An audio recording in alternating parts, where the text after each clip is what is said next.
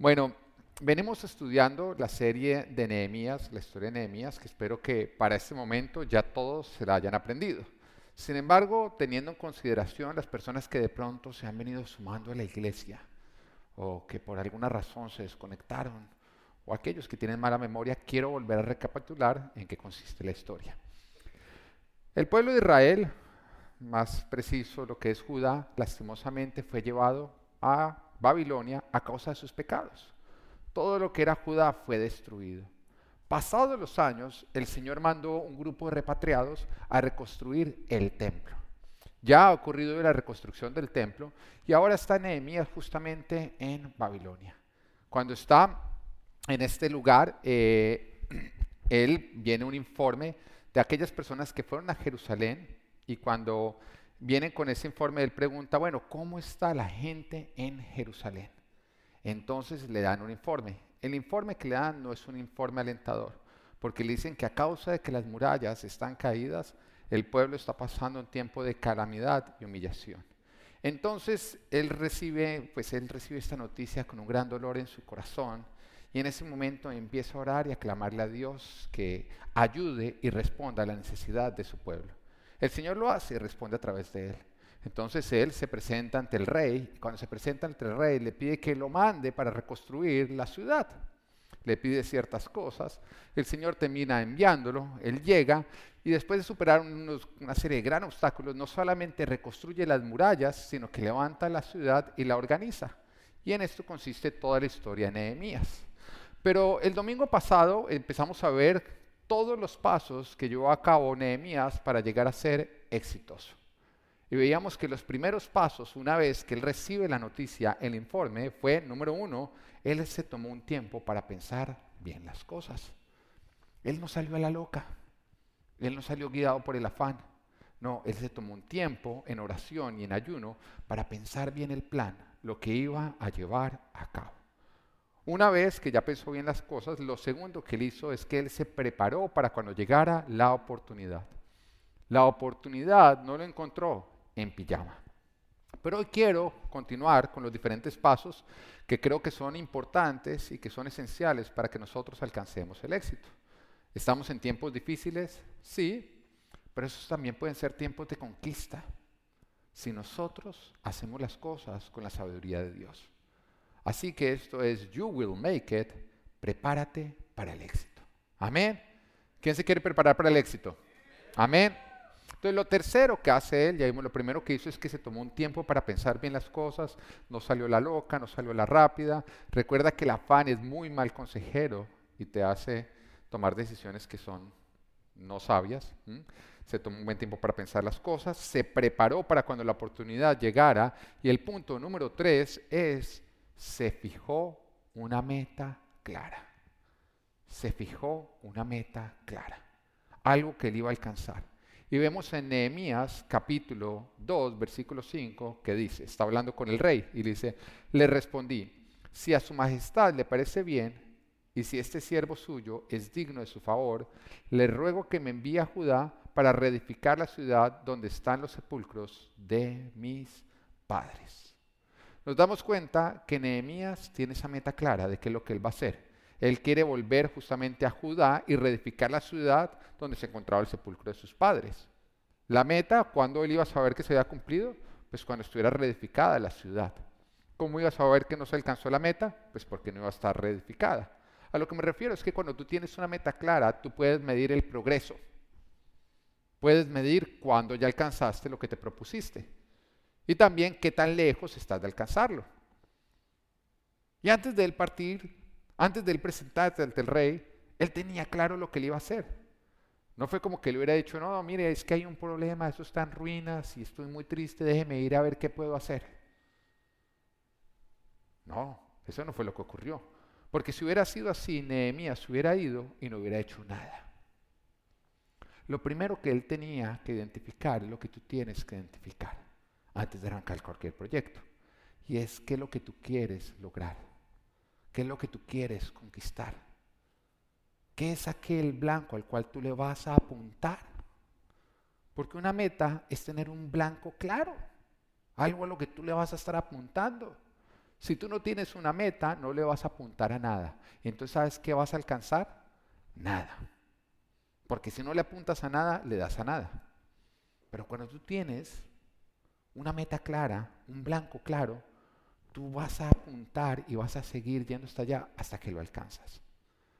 Antes de arrancar, tú debes responderte, ¿qué quieres alcanzar? Pero esto es antes de arrancar cualquier proyecto, esto es antes de arrancar un matrimonio.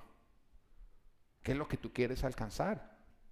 Porque el día que tú te casas apenas empezaste una construcción. ¿no? Hay algunos que creen que el día que dijeron sí, me caso, acepto, en ese instante ya tienen un matrimonio. No tienen nada, tienen unos fundamentos que se echaron. Matrimonio es lo que vas a hacer desde ese momento hacia adelante.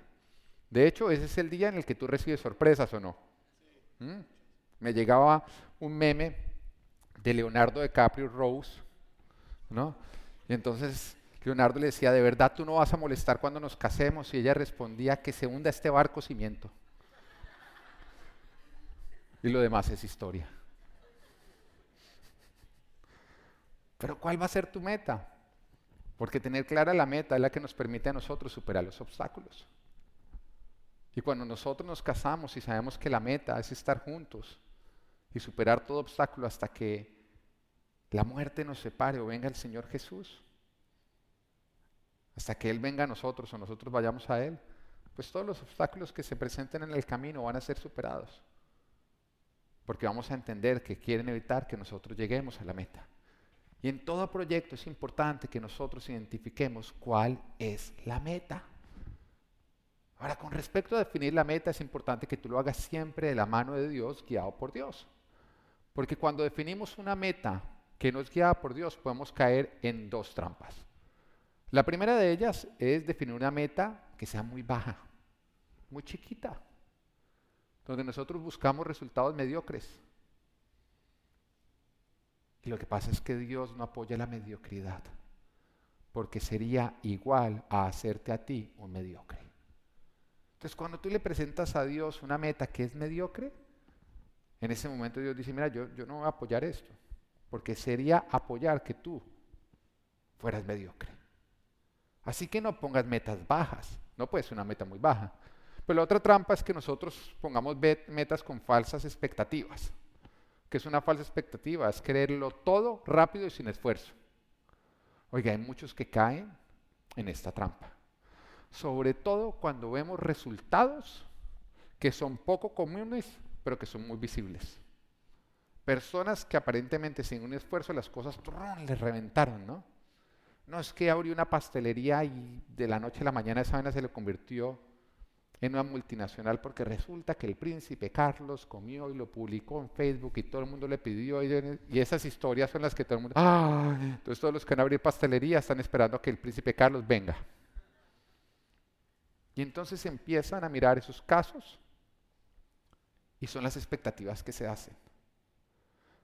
Pero resulta que lo que Dios o la forma que Dios diseñó, el construir, es igual que el sembrar una mata. Se arranca con una semilla que toca regar, que toca abonar, que toca cuidar.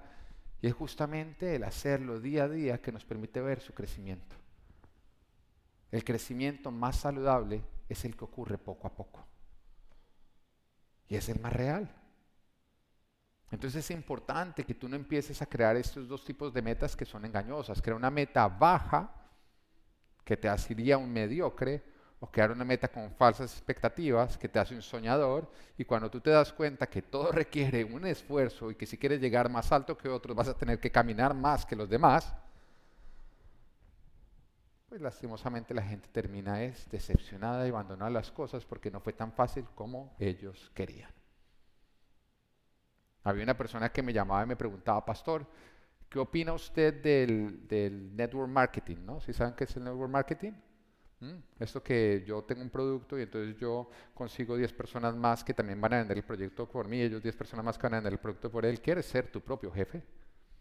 ¿Mm? ¿Alguna vez lo has visto? ¿Alguna vez has caído en una de esas charlas? ¿Mm? ¿Alguna vez quisiste ser tu propio jefe, trabajar desde casa, ganarte un cheque de 2.500 dólares a la semana haciendo nada? ¿Alguna vez te ha pasado? Entonces una persona me preguntaba, pastor, ¿usted qué opina de eso? Yo le decía, creo que tiene una publicidad engañosa. No quiere decir que sea un mal trabajo. Genera expectativas engañosas. Y sé que hay gente que es muy exitosa con ese tipo de network marketing. Pero la gente que es exitosa es la gente que trabaja fuerte. Pero el que entra a network marketing queriendo que sin ningún esfuerzo se va a enriquecer, entra con falsas expectativas. Porque no importa lo que el hombre diseñe, ya Dios definió que nos vamos a ganar el pan con el sudor de la frente. Así que si quieres mucho pan, disponte a sudar mucho. Entonces creo que todos los trabajos son buenos si nosotros trabajamos fuerte y con integridad. Pero son falsas expectativas si esperamos obtener resultados rápido, fácil, sin esfuerzo, sin tener que superar ningún tipo de obstáculo. Si quieres llegar lejos, disponte a caminar mucho. Esa es una verdadera expectativa. Ahora, entendiendo esto, es importante entender que nuestras metas no tienen que ser pequeñas para ser realistas. No, a Dios le encantan los planes grandes. De hecho, a él los pequeños no le gustan. A él le encantan los planes grandes que nos hacen a nosotros depender de su ayuda para poder conquistar. Aquellos planes que cuando tú los hablas parecen soñadores. Pero tenemos un ejemplo nosotros, iglesia. Abre los ojos, mira alrededor y mira el templo donde estamos. ¿Esto no, esto no sonaba soñador hace tres años? ¿Imposible? Es que yo recuerdo cuando Dios a mí me dijo, van a comprar templo, yo me imaginaba primero que todo un lugar por ahí cuatro veces más pequeño que este. Y además, imaginándomelo cuatro veces más pequeños que ella, a mí me dio hasta risa cuando él me dijo, yo, Señor, te equivocaste pastor, debe ser el de allá. Y el Señor varios días me tuvo que hablar para que yo entendiera como que, oiga, de verdad. Y cuando yo fui a compartirle a mi esposa, cuando le compartí a la gerente de la iglesia, cuando le compartí al equipo, al principio todos decían, bueno, eh, nadie se está riendo, bueno. El sueño era grande, tan grande que tuvimos que depender de Dios para llegar a conquistarlo. Entonces tus metas no pueden ser pequeñas, deben ser grandes, tan grandes que necesites depender de Dios, porque no es yo que puedo hacer, es Él que puede hacer a través mío, si lo quieres saber como socio. Pero esto quiere decir que las metas grandes tienen que ser, tienen que ser definidas por Dios y dependiendo de Dios. Y al mismo tiempo entendiendo que no va a ser rápido, que no va a ser sin esfuerzo y sin superar miedos.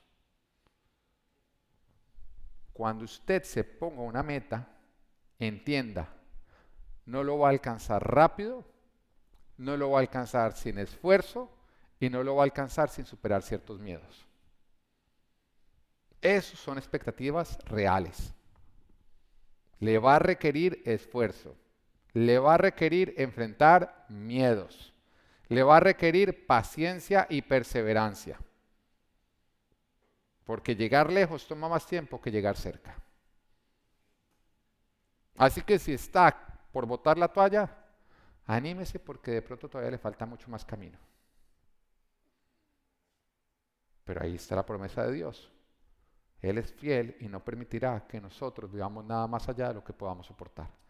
Eso quiere decir que si el camino es más largo es porque tú todavía puedes llegar más lejos. Eso quiere decir que Dios tiene grandes expectativas de ti si no te das por vencido. Tus metas no pueden ser pequeñas buscando una mediocridad. No hagas metas donde tú lo puedas alcanzar sin la ayuda de Dios. Porque eso ofende a Dios. Eso ofende a Dios. Y normalmente cuando Dios nos muestra una meta, uno dice, uy, no, no, eso está fuera de mi alcance. Y entonces vamos a dar hacia atrás y lo encontramos a Él atrás diciendo, no, no, es que yo voy contigo.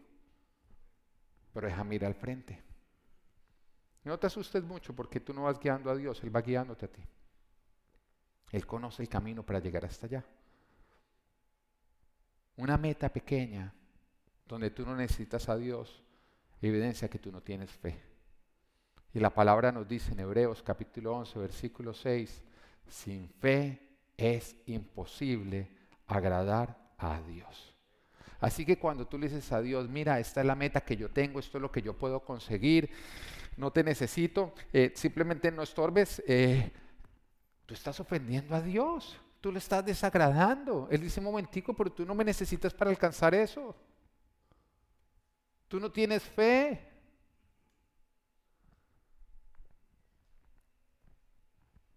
Una meta muy pequeña es dejar a Dios por fuera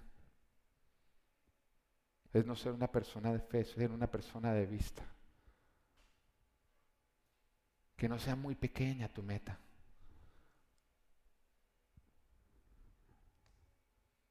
Mira, para arrebatar lo que Dios tiene para ti vas a necesitar perseverancia, fidelidad, compromiso, tenacidad, valentía, esfuerzo y mucha paciencia. Porque estos son los ingredientes de una fe verdadera.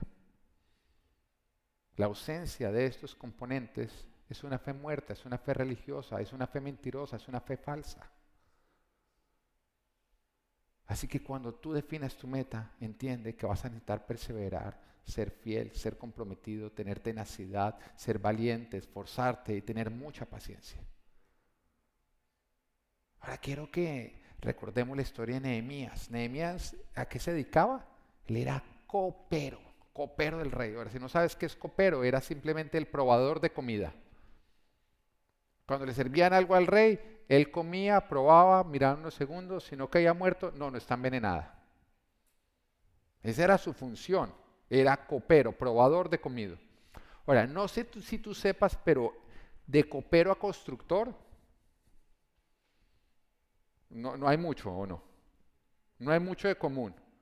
sea, no es que cuando él dijera, bueno, ¿cómo vamos a echar los cimientos? Él dijera, pues mi experiencia tomando vino. No tenía nada en común.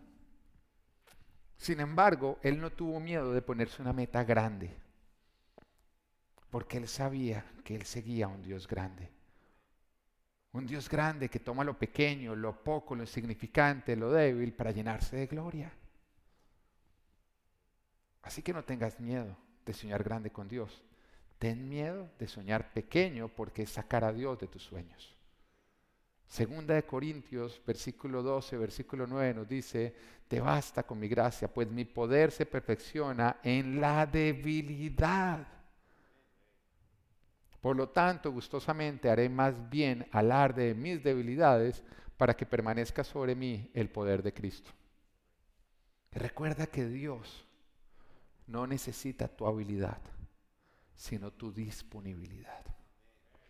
Amén. Lo que nos lleva a lo cuarto que hizo Nehemías. Ya había fijado una meta, ahora se fijó una fecha límite. Una fecha límite. Mira, si tú no tienes una fecha límite de cuándo quieres las cosas hechas, tú no tienes tampoco una fecha de arranque. ¿Mm? Uno tiene que decir, bueno, listo, este plan, ¿cuándo lo quiero hecho?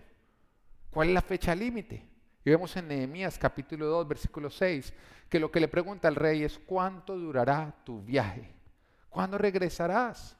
Me preguntó el rey que, el rey que tenía a la reina sentada a su lado. En cuanto le propuse un plazo, el rey aceptó enviarme. ¿Tú te imaginas qué hubiera pasado si cuando el rey le pregunta a Nehemías, bueno, Nehemías, vas a ir a hacer eso, pero ¿cuánto tiempo te va a tomar? ¿Cuándo vas a volver? Y Nehemías le hubiera dicho, no sé, ahí miramos, es, que uno no sabe cuánto tiempo puede hacer, es que uno, puede ver muchas, muchos retrasos, no, no, una cosa. ¿Tú crees que el rey le hubiera dicho, ve? No. Tú tienes que presupuestar tu tiempo. Y fue cuando él le dijo, le propuso un plazo que el rey aceptó. Porque el hecho de que tú sepas cuándo vas a terminar las cosas evidencia que tú tienes realmente las cosas bien pensadas, bien preparado estás para el éxito.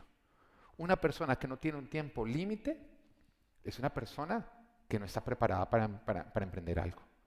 De hecho, se va a quedar soñando, porque tus deseos y tus sueños se convierten en metas cuando tienen fecha. O sea que si no tienen fecha, no es un plan, ¿qué es? Es un sueño, es un deseo. Y uno cuántas veces no se encuentra en la vida con soñadores que siempre tienen un sueño, pero que nunca se ha convertido en plan porque nunca le han puesto una fecha límite. Y tú les preguntas, ¿pero cuándo? ¿Cuándo va a ocurrir? No, no, no, estoy mirando a ver cuándo es el momento apropiado. Estoy esperando para salir de ciertas cosas para tener más tiempo. Eh, no sé si a ti te ha pasado, pero entre más pasan los años, menos tiempo uno tiene o no. Uno creía chiquito que no tenía tiempo por el colegio. No, pero cuando entre a la universidad voy a tener más tiempo. Resulta que menos tiempo, ¿no? No, pero cuando entre el trabajo voy a tener más tiempo. Resulta que menos tiempo. No, el día que me case voy a tener más tiempo, menos tiempo. El día que uno tiene hijos, ¿qué es tiempo?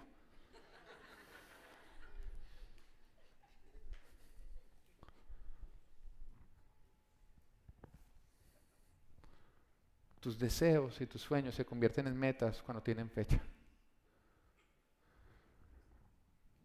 Si ya tienes planeado qué quieres alcanzar, es importante que tú definas cuánto te va a tomar. Es algo que tú puedes saber. Oiga, mire, si tú vas a saber, vas a arrancar algo, mire, bueno, esto es lo que quiero alcanzar, ¿cuánto tiempo se toma? Si usted arrancara hoy, ¿cuándo terminaría? Mínimo seis meses, mínimo tres años. Ser realista, ok. ¿Quieres definir cuál es la fecha límite? Si te toma tres meses, define cuándo vas a arrancar. Que lo vas a poder definir cuando sepas cuándo lo tienes que tener ya hecho. Un plan sin fecha es una falsa esperanza que jamás va a ocurrir. Es una falsa esperanza y hay muchos que viven en esa esperanza. Tengo un plan, tengo un plan, pero como no hay fecha, es como que los tiene así despistados, entretenidos, creyendo que ellos van a alcanzar un propósito, pero si no tiene fecha nunca se va a alcanzar. He aprendido que todo lo que no tiene fecha jamás ocurre. Por eso cuando yo quiero algo hecho, le pongo una fecha. Y mi equipo, los que trabajan cerca a mí, saben que después de presentarme cualquier cosa, cualquier cosa, siempre les digo, tú ya sabes que te voy a preguntar en este momento. ¿Cuándo va a estar hecho? Siempre. No, no, es que no tengo mucho tiempo. Déjeme yo, déjeme, yo salgo de unas cosas y le doy una fecha. Ah, no, entonces eso nunca va a ocurrir. Necesito una fecha ya. Porque necesito convertirlo de sueño a plan. ¿Cuándo va a estar hecho? Si no tiene fecha, nunca va a ocurrir. Ah, cuando uno estaba en el colegio, en la universidad, ¿se acuerda cuando llegaba el profesor? Entonces les voy a dejar un trabajo en parejas. Me lo deben entregar dentro de 15 días. Cuando él decía me lo deben entregar en 15 días, ¿eso qué definía? ¿Cuándo lo teníamos que entregar? Pero también cuándo debíamos empezar a hacerlo, que normalmente era dentro de 14 días o no.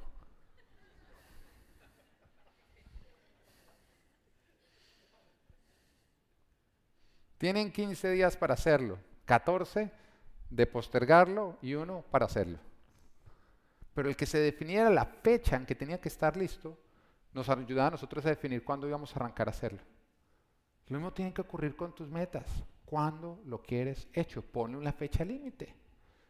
Ahora, cuando vas a hacerlo, tú tienes que entender que la mentira más común que nosotros escuchamos, que viene de nuestra naturaleza pecaminosa, y yo creo que el diablo también ahí mete su pata, es creer que no tenemos tiempo.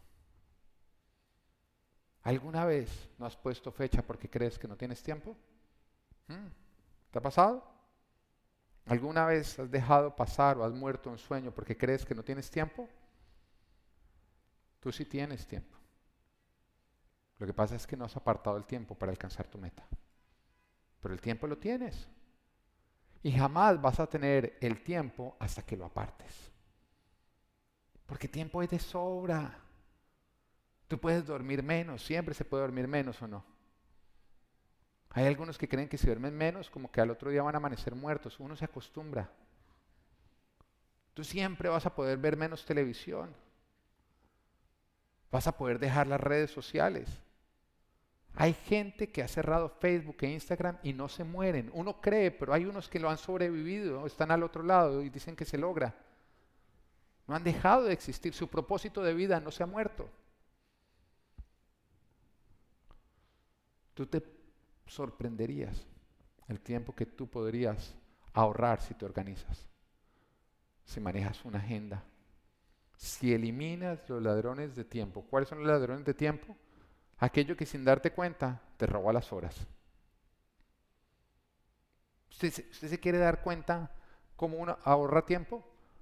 Traten entrando al baño con el celular afuera del baño.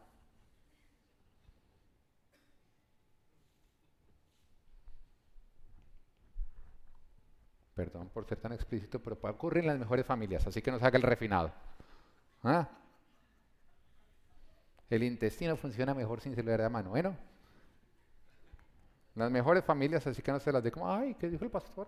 Bueno.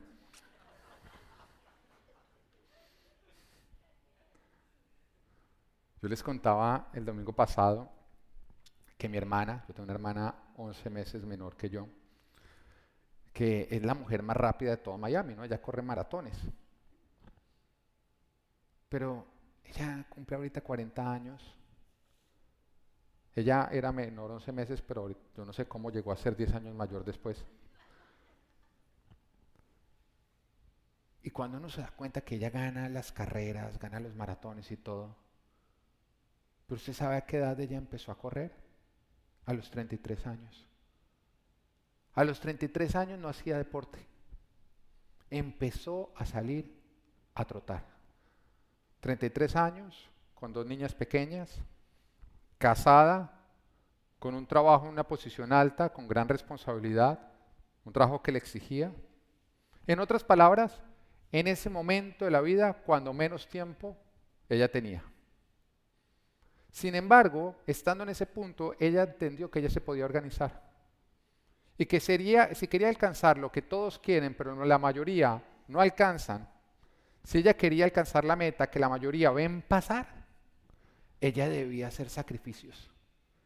Y dentro de estos sacrificios, ella tenía que organizar su tiempo, aprender a manejar sus prioridades y deshacerse de todo ladrón del tiempo.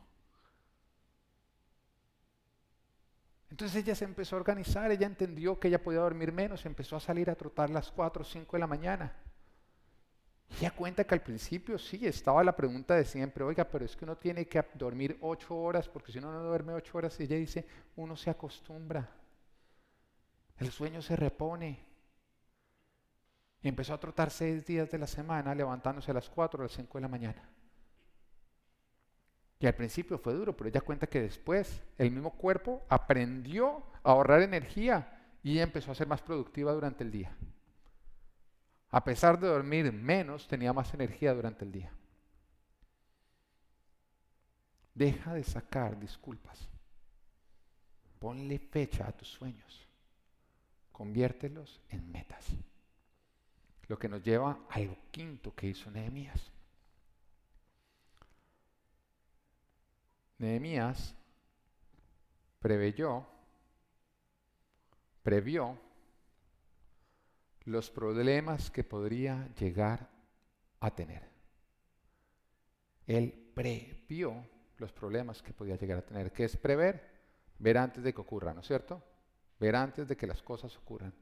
Dice Nehemías capítulo 2, versículo 7, entonces añadí, si a su majestad le parece bien, le ruego que envíe cartas a los gobernadores del oeste del río Éfrates para que me den vía libre y yo pueda llegar a Judá.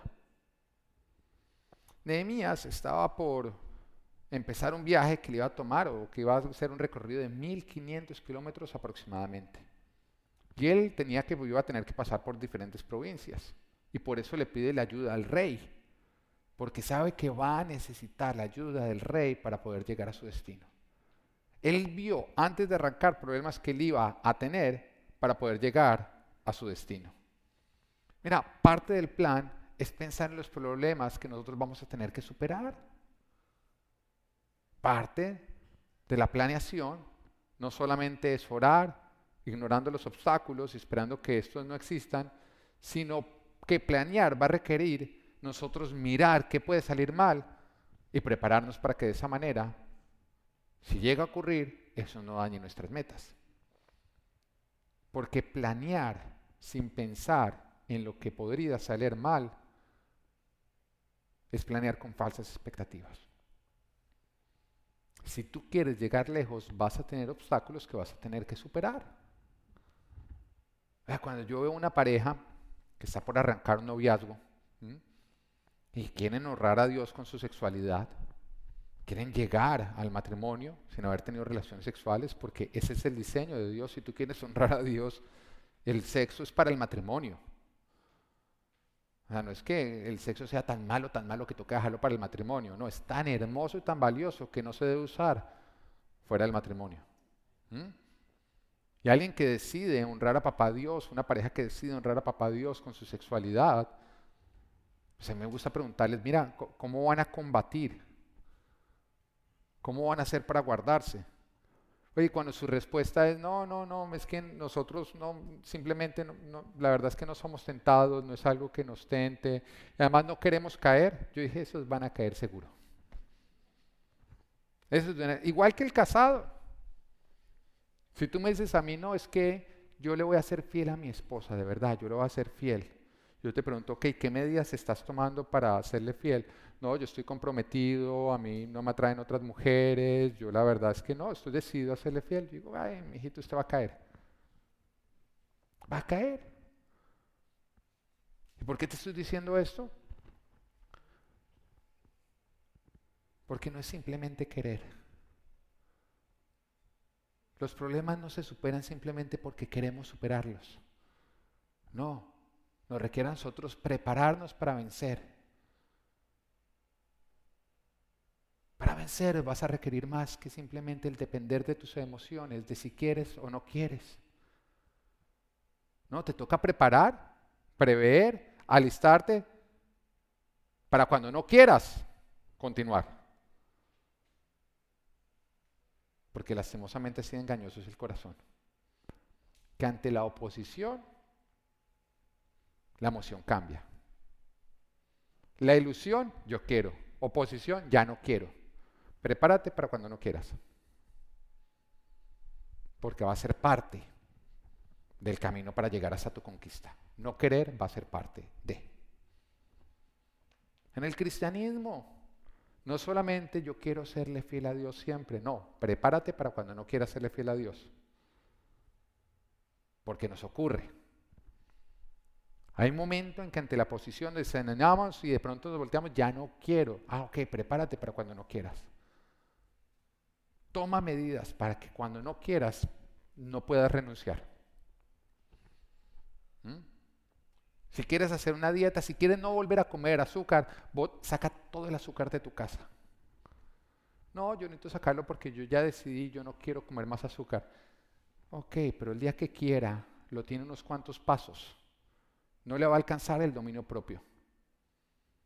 En ese momento, lo único que va a alcanzar es escuchar la carne decirle, una vez al año no hace daño.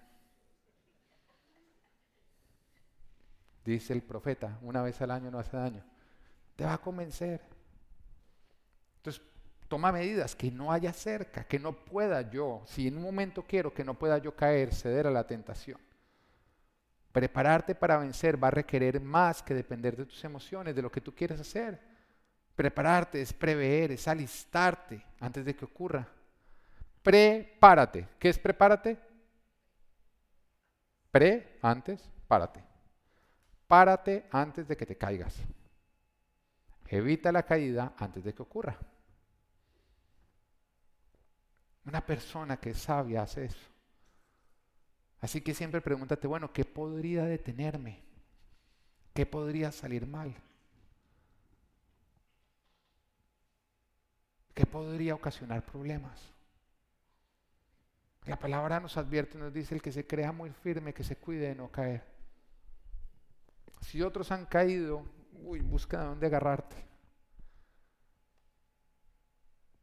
Porque si no lo haces, tú vas a caer. Y es importante resolver los problemas de hoy, eso es administración. Pero ser un visionario va a requerir más prudencia. Un visionario lo que hace es que los problemas del mañana los soluciona antes de que ocurran. Aprende a solucionar los problemas de mañana antes de que ocurran.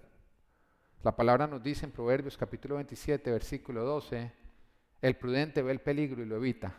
El inexperto sigue adelante y sufre las consecuencias. Tener resuelto lo que podría salir mal es ser prudente. No tener, prudente, no tener resuelto lo que podría salir mal es ser imprudente. Lo que nos lleva al sexto y último punto. Bueno, ¿hacemos una recapitulación de todos o no? ¿Sí? Bueno, así no quiere lo vamos a hacer. Bueno, entonces, punto número uno. No se los voy a decir, ustedes me lo van a decir a mí. Toma un tiempo para pensar bien las cosas. Número dos, prepárate para cuando la oportunidad se presente. Número tres, define una meta clara. Número cuatro, ponle fecha límite. Número cinco, aprende a prever los problemas, lo que va a salir mal. Número seis, calcula el precio. Calcula el precio. Nehemías capítulo 2, versículo 8 nos dice, y por favor, bueno, está hablando con el rey, mira, y por favor, ordena a su guardabosques, Asaf, que me dé madera para reparar las puertas de la ciudadela del templo, la muralla de la ciudad y la casa donde he de vivir. El rey accedió a mi petición porque Dios estaba actuando a mi favor. Bueno, recordemos, ¿qué era Nehemías? ¿Qué era? Un copero. ¿Qué no era? Un constructor.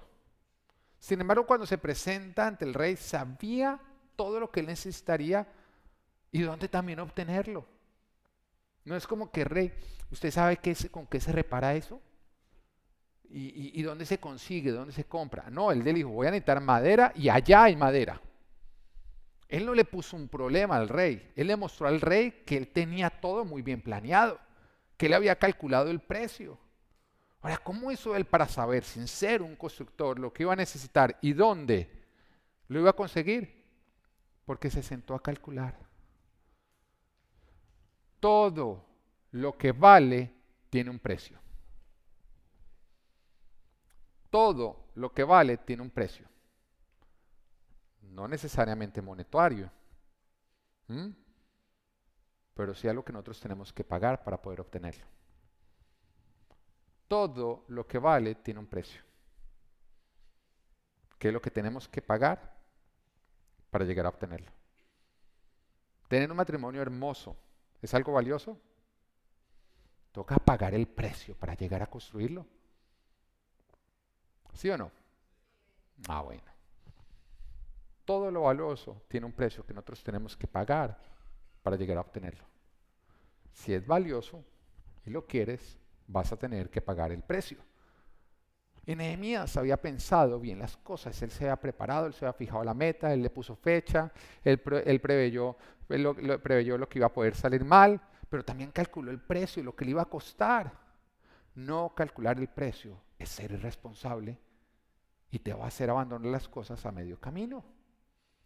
Porque es encontrarte con sorpresas para las cuales tú no estabas preparado, con problemas que tú no estabas preparado para vencer.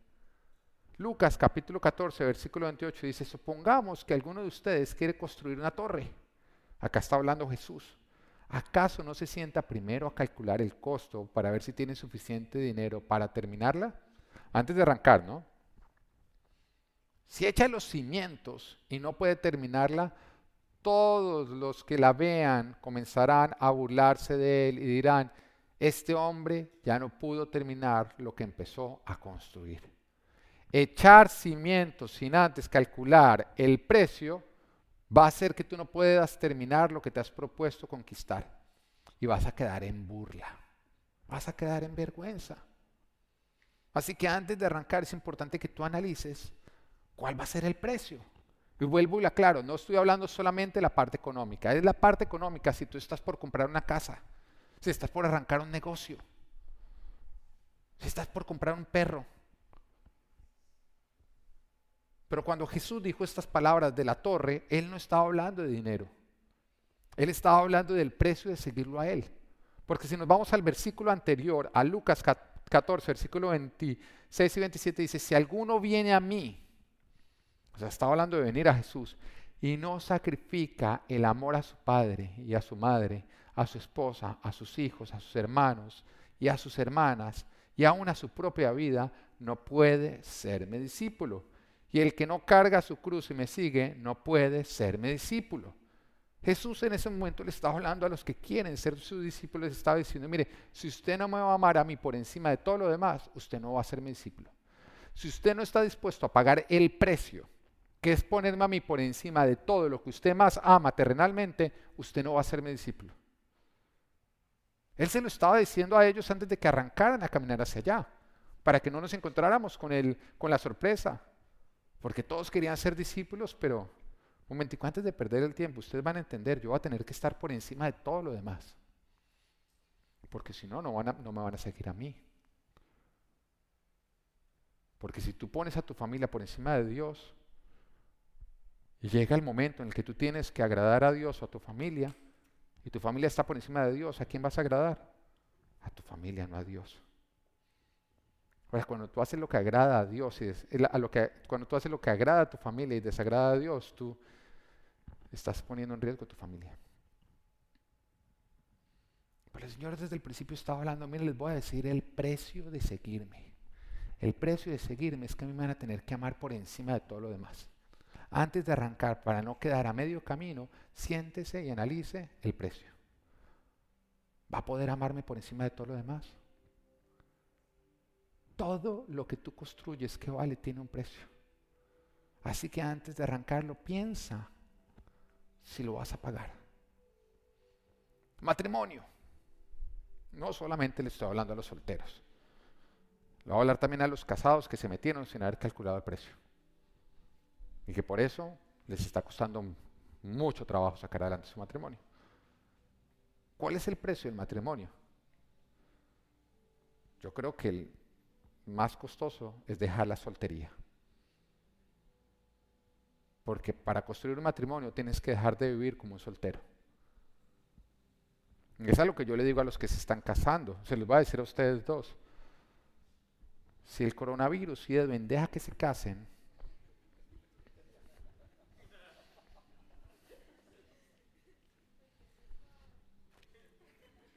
no les tengan pecado. El aguante los está haciendo más fuerte. El hombre todavía puede disfrutar de su soltería.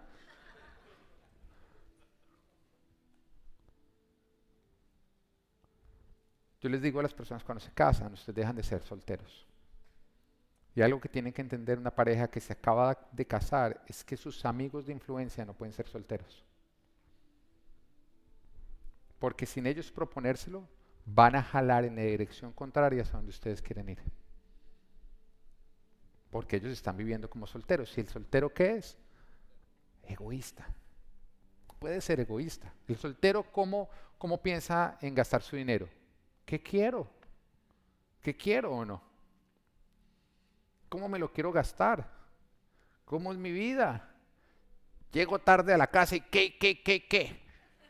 Y le doy patada en mi sofá y qué, qué, qué, qué. Y vivo solo y qué, qué, qué, qué. Eso ya no ocurre casado. Porque usted dice, llego tarde a la casa y la esposa es la que sale y qué, qué, qué, qué.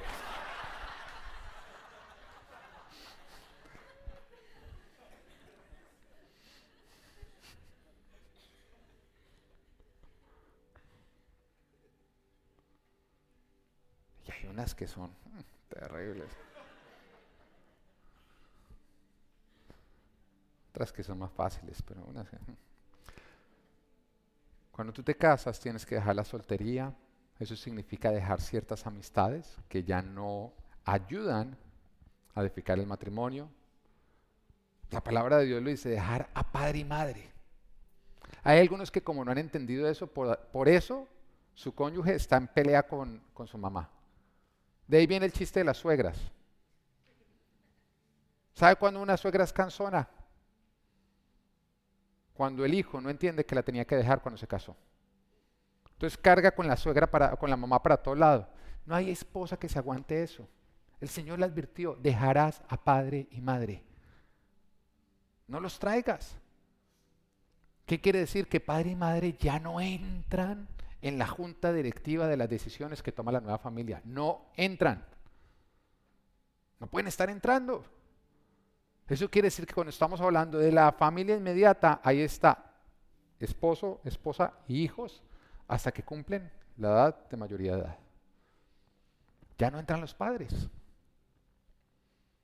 Pero hay algunos que no pagan ese precio. Tú tenías que pensarlo antes. Dejarás a padre y madre. Vas a tener que dejar a Edwin. ¿Sé por qué pone feliz Alejo?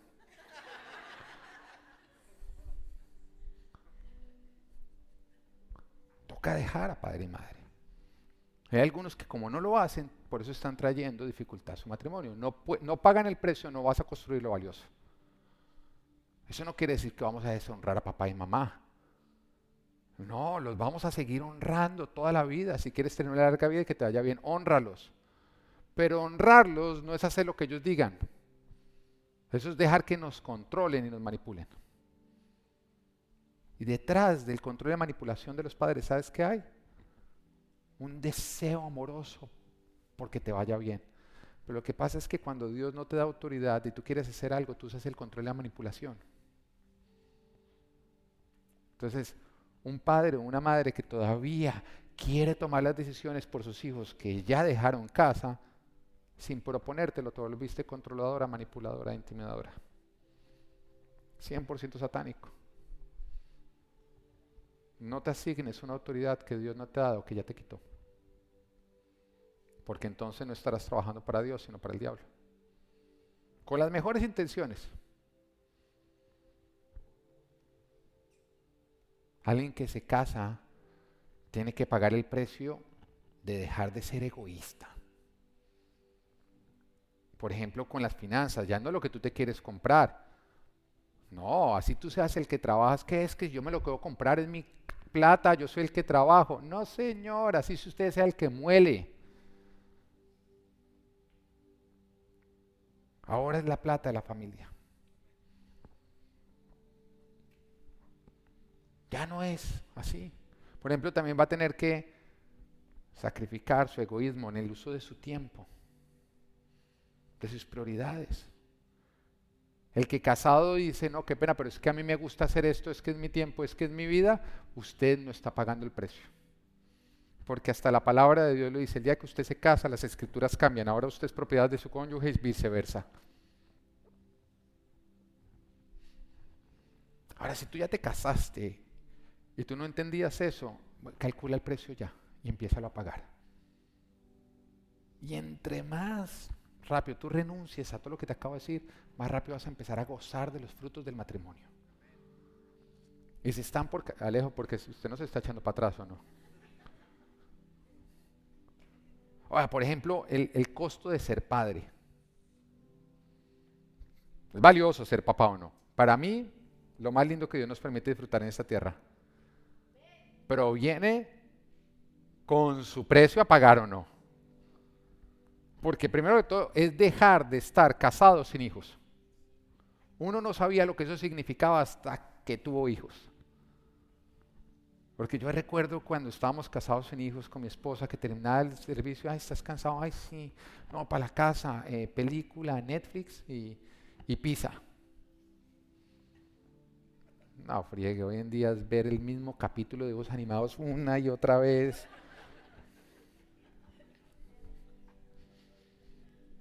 Hasta la pizza nos la quitaron la doctora por allá en Live a Full Life. Oiga, es dejar de dormir. ¿Usted se acuerda de esas épocas en que uno se levantaba a las 10 de la mañana? 11 de la mañana. Y uno oraba en pijama todo el día y se dormía durante el día. Cuenta la leyenda, ¿no? Uno, los viajes, ¿cómo cambian los viajes? Antes el viaje arrancaba desde que uno cogía el taxi para ir al aeropuerto, ¿o no? En el, en el, avión uno iba feliz, ay, ¿qué película voy a ver? No, hoy en día es cuando le rieguen el jugo encima mientras que ve la película, la esposa empieza a gritar, ¿por qué ve la película? Si yo no puede, nadie ve película. Preocupado en qué momento viene la zafata y nos lleva, mejor dicho, y nos baja de este avión. Recuerdo cuando Natán tenía como cuatro meses que nos hicieron un upgrade a primera clase. Oh, Mi esposa estaba feliz. No lo pagamos, nos lo regalaron. Y se montó, ah, eso sí se veía, mejor dicho, yo le decía, compórtate, es como si pertenecieras a esta... Eso era tocando todos los botones y uy. Yo como, no, no, no, no, no, no, no, no, no, no. Y con el niño así, ¿no? Entonces yo primera clase, yo dije, oiga, y arranca primera clase juguito, yo claro, juguito, y la copa bonita, ¿no es cierto? Y arranca Natán y esa vaina la convirtió en un segundo en gallinero. Le quitó toda la clase a primera clase. Son precios. Cambia, por ejemplo, las relaciones sexuales, ¿no? Ahora toca ser creativo. Porque el niño y en cualquier momento golpea, bueno, no vayamos hasta allá.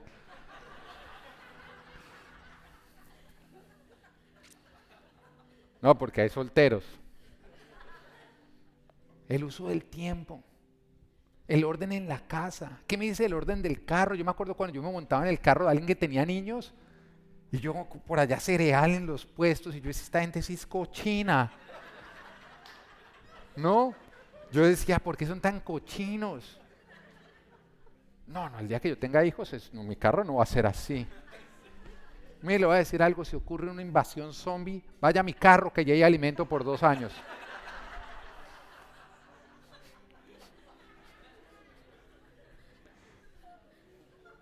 El orden en la casa. Oiga, le dan ganas a uno de entrar al baño a las 3 de la mañana. Y uno se levanta y de pronto uno pisa un, carrito, ¿no? Sí, antes, de las, antes a las 5 de la mañana uno se levantaba a orar. Ahora es echar madrazos porque uno se pegó contra algo en el camino. Todo cambia. Las prioridades en el dinero. Y entre más hijos, más a usted le empieza a gustar Ross.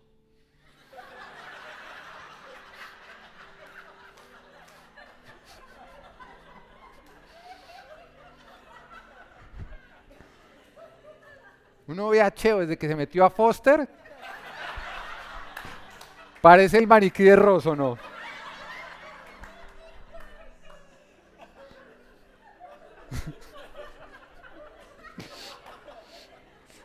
desvísteme ese maniquí, desvísteme ese maniquí, me los llevo todos.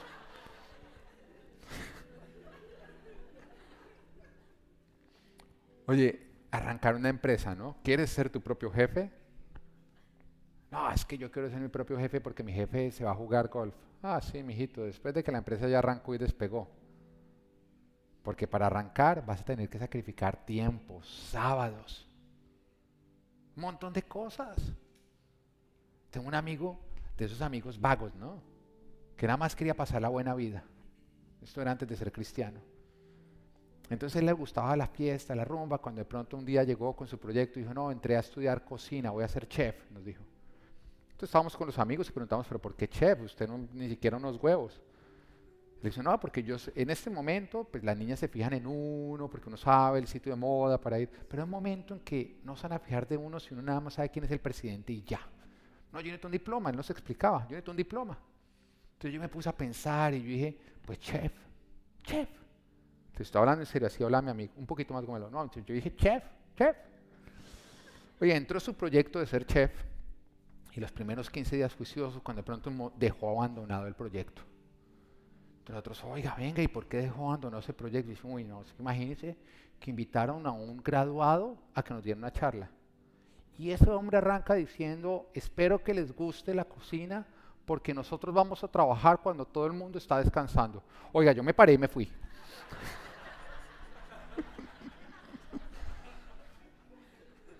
Caso de la vida real. Cuando supo el precio, dijo, no estoy dispuesto a pagarlo.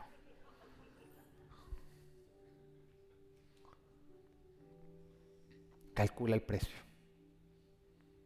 Que no te tome por sorpresa. Para que no dejes tu proyecto a medias. Para que no seas la burla de los demás. Esto es You Will Make It. Prepárate para el éxito. Amén.